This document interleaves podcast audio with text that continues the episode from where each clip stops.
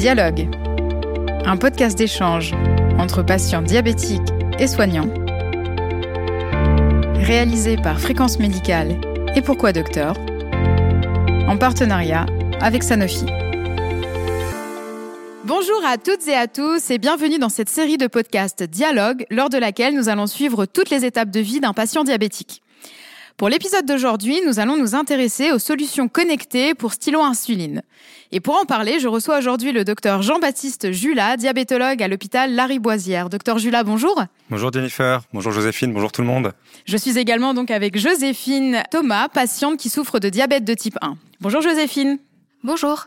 Alors, pour commencer, docteur Jula, est-ce que vous pouvez nous expliquer ce que sont les solutions connectées pour stylo insuline alors en fait, il existe deux grands types, on va dire, de solutions connectées pour ces stylos. C'est soit le stylo lui-même qui va être connecté, qui donc va pouvoir envoyer euh, la dose faite et l'heure de la dose à une application ou à une plateforme de télésurveillance.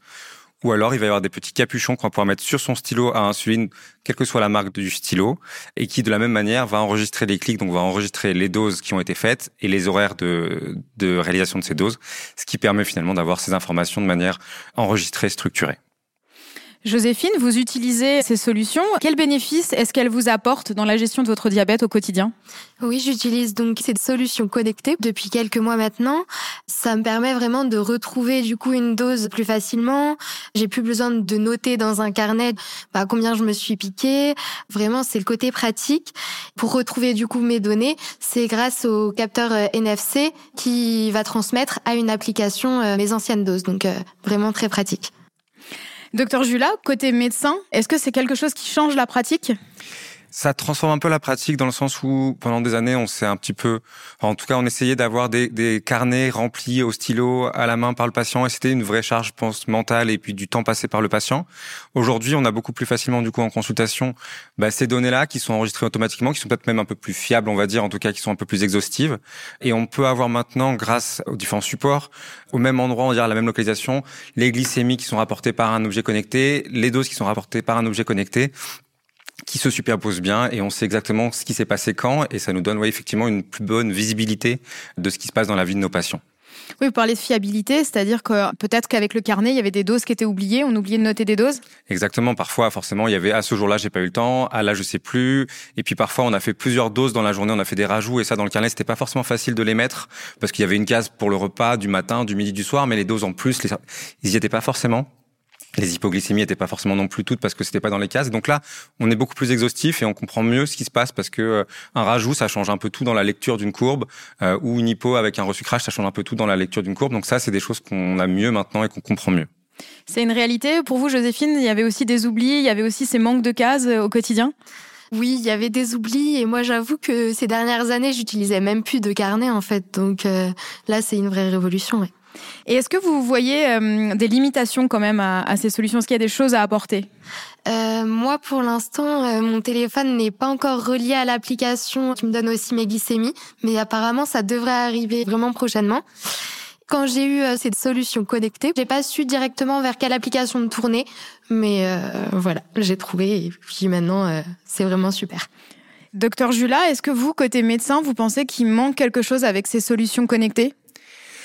On peut toujours améliorer les choses, je pense. Et si on fait le parallèle avec euh, euh, la boucle fermée qui est la pompe avec le, le, le, capteur et puis un algorithme au milieu qui finalement dit à la pompe quoi faire, et ben on pourrait imaginer qu'un jour on ait un espèce d'algorithme qui nous dise en fonction des données du stylo et du capteur, euh, qui nous marche un peu le travail, qui nous fasse des, des, stats entre guillemets, et nous donne des tendances et nous dise un petit peu il vaut mieux euh, monter ça, baisser ça, enfin voilà, un, un support euh, d'intelligence artificielle en plus, ça ça pourrait arriver, ça pourrait nous nous faciliter un peu la vie, même si c'est des choses qu'on sait faire, mais analyser trois mois de de glycémie en une consultation, parfois c'est un peu compliqué.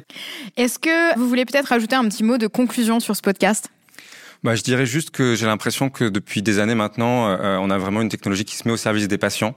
C'est pas du gadget, c'est vraiment des choses qui sont intéressantes, qui sont importantes, qui les aident au quotidien et qui nous aident au quotidien. Et donc j'espère que c'est des choses qui vont continuer de se développer parce que je vois qu'il y a de la recherche de plus en plus et qu'on essaie de développer des solutions. Donc voilà, c'est plutôt un message d'espoir. Et puis nous qui sommes un peu submergés par les patients, bah, ça nous fait gagner aussi un peu de temps. Voilà, on peut se focaliser plus sur le patient, sur ses attentes, sur ses questions, sur ses problèmes, que sur juste ses glycémies, qui nous prenait beaucoup de temps en consultation. Oui, puis euh, j'imagine, je reviens sur le côté fiabilité. Il n'y a Mm. plus besoin de questionner le patient pour dire vous êtes sûr qu'il manque pas des doses, vous êtes sûr. Ouais, euh, il y, a- il y a une vraie relation. Enfin, il y avait déjà une relation de confiance, mais en tout cas là, voilà, il n'y a pas de suspicion de rien du tout. Et ça. puis, euh, on sait que quand on réfléchit, on réfléchit sur des, des bases qui sont entre guillemets saines. Et parce que parfois, ça peut nous arriver de, de faire toute une théorie, d'échafauder des théories à partir de, de glycémie. Et puis en fait, le patient à la fin nous disait ah non, mais en fait, ce jour-là, j'ai fait ça, j'ai fait ça. Il avait oublié, était bonne foi. Mais derrière nous, ça nous remettait un peu en cause tout ce qu'on avait pu imaginer. Il fallait tout refaire de zéro, alors que là, on n'a plus forcément ce genre de, de double consultation entre guillemets. Joséphine, je vous laisse le mot de la fin. Je sais pas. Euh, C'est-à-dire que tout va bien. Bah que oui, tout va bien. Donc oui, je conseille vraiment ces solutions connectées. C'est une vraie avancée et c'est vraiment, euh, enfin ça simplifie la vie. C'est comme le disait le docteur Jula, c'est un moyen de plus pour communiquer avec son diabétologue. Enfin c'est vraiment euh, super. Enfin Puis ça enlève peut-être un peu une charge mentale aussi. carrément, oui. si je peux rajouter une dernière chose. vous en prie. C'est aussi le fait que quand euh, vous disiez que ça permet de communiquer avec son praticien, euh, on n'a pas forcément toujours besoin d'être l'un en face de l'autre entre guillemets. C'est-à-dire que entre deux consultations qui peuvent être un peu éloignées, on peut plus facilement envoyer ses glycémies, ses courbes et grâce aux solutions connectées, les, les doses.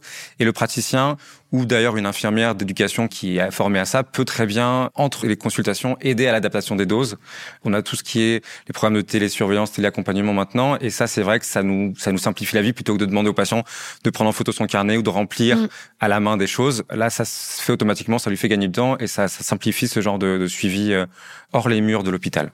Ça s'adapte bien à ces nouvelles euh, technologies de télémédecine euh, qui augmentent de plus en plus. Et puis nos patients diabétiques de type 1 sont de tout âge et donc ils ont des métiers, des choses et ils n'ont pas toujours le temps de passer du temps à l'hôpital justement et ça, ça permet de dégager du temps pour eux et ça c'est une bonne chose, je pense.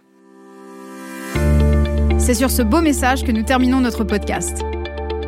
Merci à vous deux pour votre participation. Merci à vous, chères auditrices et auditeurs, pour votre fidélité. Quant à moi, je vous donne rendez-vous très bientôt pour un nouveau podcast, Dialogue.